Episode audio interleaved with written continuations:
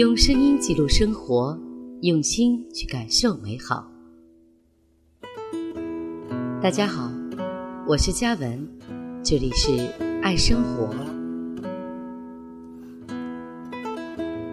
今天跟大家分享的文章是《你是谁的白小姐》。我家保姆素萍从第一天到我家做小时工，我就很满意。以后逐步买断她的时间，直到现在全职服务。我喜欢她的原因是从没见过这样高素质的中国保姆。我以前在新加坡用的是菲佣，我认为素萍的水准比有口皆碑的菲佣要高得多。我出门前。他已站在门口，拎着我的包，手里搭着相配的围巾等候。起初，他还为我系鞋带儿，我自己不适应，跟他说我能自己做，他才吸了这道工序。我若坐沙发上工作，他会抱来小毯子围住我的腿，顺便检查我穿袜子没有，没有的话就给我穿上。家里午餐变换不同的花样，还会煲香港人才会煲的汤。衣柜整理的好像要参加展览，以至于朋友到我家来，任何时候我都欢迎人家开柜巡查，三百六十度无死角。素萍是朋友们外界最多的帮手。我一直好奇，这样高素质的素萍是怎样训练出来的。素萍告诉我她前东家白小姐的故事。素萍早年的雇主是个台湾单身女人，在上海滩很有名头，产业做得很大，光屋子在上海就办了 N 套。她因工作忙需要保姆照顾家，于是找到了素萍。用素萍的话说。我跟他过了七年魔鬼般的日子，表现在白小姐每天出门前，冰箱上已贴了计时贴，列出素萍今天要做的活儿。不仅是从里到外，从上到下的顺序，甚至连细节都点到：马桶要怎么刷，刷完以后的刷头怎么处理。衣服要怎么提？什么品质的衣服要如何熨烫？时不时，白小姐就甩回家一种从未见过的新电器，要素萍研究怎么用。大到专业杀菌吸尘器，小到媒体美疗仪，素萍是流着泪，一边查英文字典，一边读说明。据说一个寒夜，素萍都睡了。接到白小姐一个电话，电话里大发脾气，要素萍去把床上的三个热水袋归位。你挪动了一厘米，与我早上放置的位置不一样。素萍说到这儿的时候，我都要晕倒了，忍不住赞叹素萍的耐受力。这样你都不辞职？他有一句话让我坚持下来。他说：“你要是从我这里毕了业，你一生都不愁饭碗。”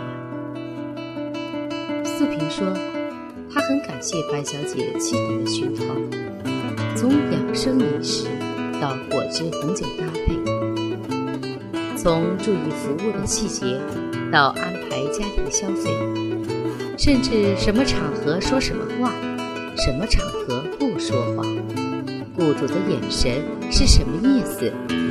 还要我宴请做哪些准备等等。七年苦吃下来，我不再讨厌白小姐，我倒很醒目她。她要是不严格要求我，我怎么会从一个乡下丫头变成走到哪里都受欢迎的员工？素萍现在即使在国际大都市上海。都算高素质人才。她是被有洁癖的白小姐培养的，眼里揉不进一点污垢。走到外面，看见地上有痰，都会掏出餐巾纸擦干净。他曾经跟我说白小姐的笑话。白小姐不仅管家里的保姆，还管小区的保安。见人家保安走路抽烟，要跟过去训人家站不站相，坐不坐相。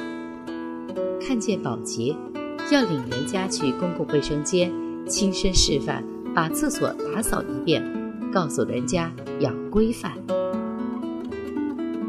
我大笑不已，我很好奇白小姐的身世。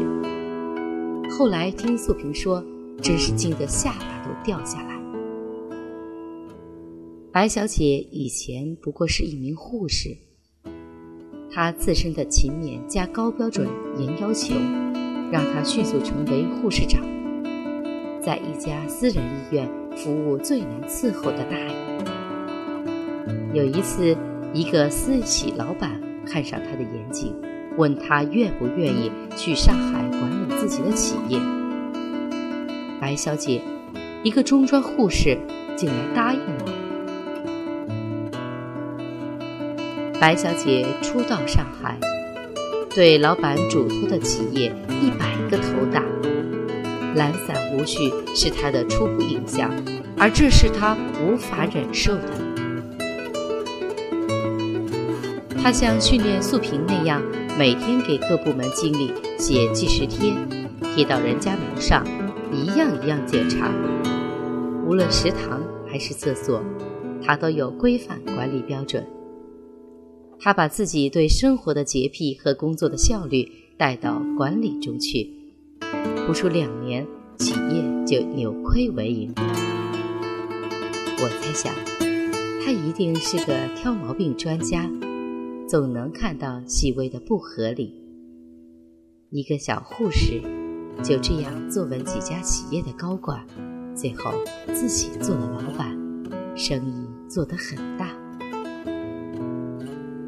他管理过的工厂，现在离开他依旧高效运转；他管理过的员工，现在离开他依旧出类拔萃。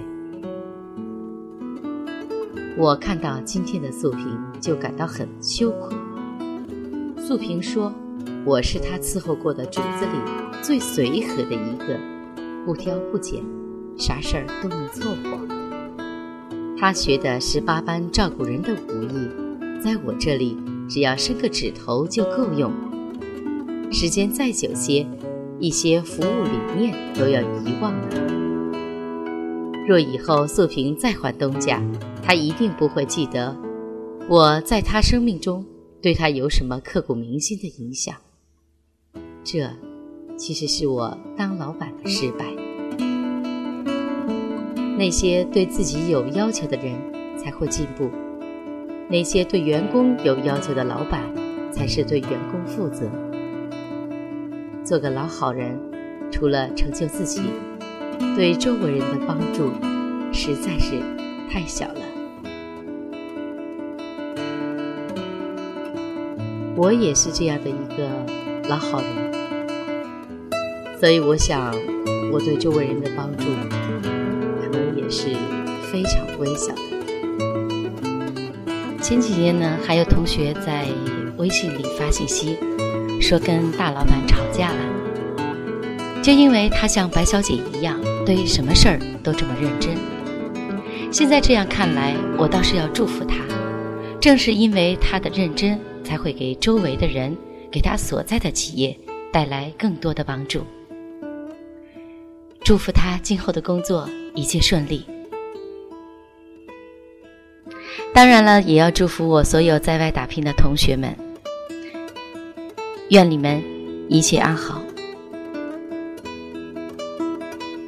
用声音记录生活，用心去感受美好。这里是爱生活，我是嘉文，感谢您的收听。